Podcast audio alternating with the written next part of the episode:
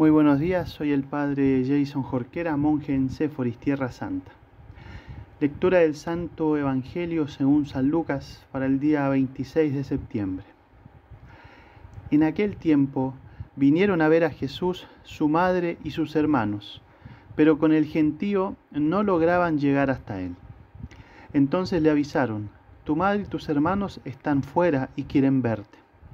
Él les contestó, mi madre y mis hermanos son estos, los que escuchan la palabra de Dios y la ponen por obra. Palabra del Señor. Gloria a ti, Señor Jesús. Queridos hermanos, el Evangelio de hoy está situado después de que nuestro Señor Jesucristo una vez más eh, hubiera refutado la hipocresía de los fariseos. Y ahora nos deja una hermosa enseñanza respecto a quiénes son su madre y sus hermanos, es decir, en otras palabras, quienes forman parte de su familia, sus cercanos. Ya sabemos bien por nuestra fe católica que al hablar eh, aquí en este pasaje de sus hermanos eh, se está refiriendo a los parientes de Jesús. Mm, si no, obviamente la tradición nos lo hubiese eh, preservado hasta hoy y por otro lado está la verdad de fe de la virginidad de María Santísima, ¿no? Antes, durante y después del parto. Así que dejaremos de lado en esta ocasión una posible confusión que es simplemente lingüística, ¿no? De la manera de hablar. Para ir a lo esencial. Al llegar la Virgen con los parientes de Jesús, él hace la conocida pregunta, ¿quién es mi madre y mis hermanos? que más de algún malintencionado ha pretendido envolver dentro de un tono despectivo, o al menos frío, como si Jesús fuera capaz de tratar mal a la Virgen. Pero Jesús, lo sabemos, no pretende menospreciar a la Virgen y a su familia, sino adoctrinar en la fe a los presentes, como enseña San Juan Crisóstomo. Dice así el santo, no habla así como si renegara de su madre y de sus hermanos, sino como el que enseña que es preciso valorar la propia salvación por sobre todo parentesco temporal. Enseñanza que convenía mucho a aquellos que se entretenían en conversación con sus parientes, como si esto les importara más que su salvación. Y agrega San Beda que no menosprecia a sus parientes, puesto que refiriendo los deberes del espíritu, que antepone a los del parentesco, enseña que la unión en el espíritu es más religiosa que la de los cuerpos. Y de aquí, mis queridos hermanos, la gran enseñanza que hoy invitamos para reflexionar, que los lazos del espíritu son más fuertes que los lazos de la sangre y que nos hacen capaces de pasar a formar parte de la gran familia de Dios mediante la fe.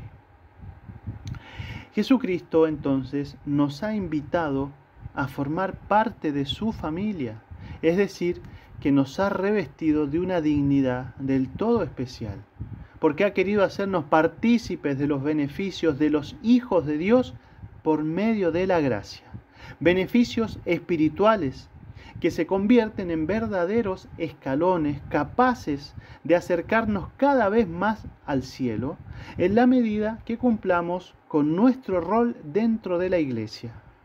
Porque en toda familia existen derechos, sí, pero también obligaciones, como el respeto, la caridad, la generosidad, la gratitud, etc.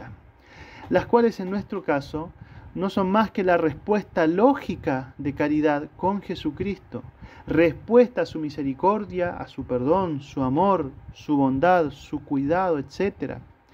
Y que debemos agradecer constantemente en la oración y práctica de la virtud, de las virtudes, todo lo cual se resume simplemente en la respuesta misma de Jesucristo a la decisiva pregunta que hoy consideramos. ¿Quiénes son mi madre y mis hermanos? Los que cumplen la voluntad del Padre. He aquí la síntesis de lo que nos pide Jesucristo para colmarnos de sus beneficios dentro de su gran familia que es la iglesia. Cumplir la voluntad de Dios. Ahí tenemos los mandamientos, los sacramentos, las enseñanzas de la iglesia, las mismas santas mociones que el Espíritu Santo nos va enviando, especialmente en los momentos de oración.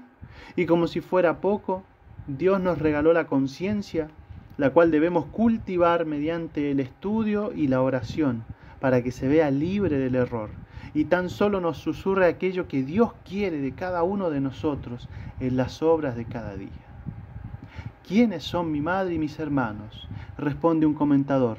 No habla así para negar a su madre, sino para manifestar que no solo es digna de honra por haber engendrado a Cristo, sino también por todas sus virtudes. Es decir, por su cumplimiento de la voluntad de Dios practicando las virtudes, dando así ejemplo de verdadera fidelidad al plan de Dios. Ser familia de Jesús significa honrarlo con nuestra vida y arrancar de ella todo lo que pueda destruir este verdadero lazo espiritual, como a cualquier familia normal.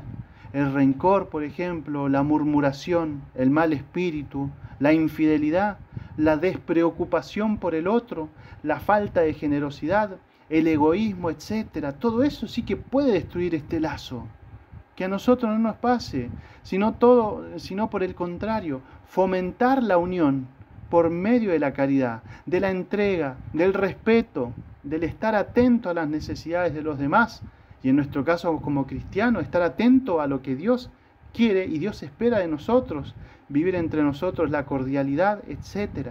Y así convertirnos en digna parentela de Jesús, en digna familia de Jesucristo.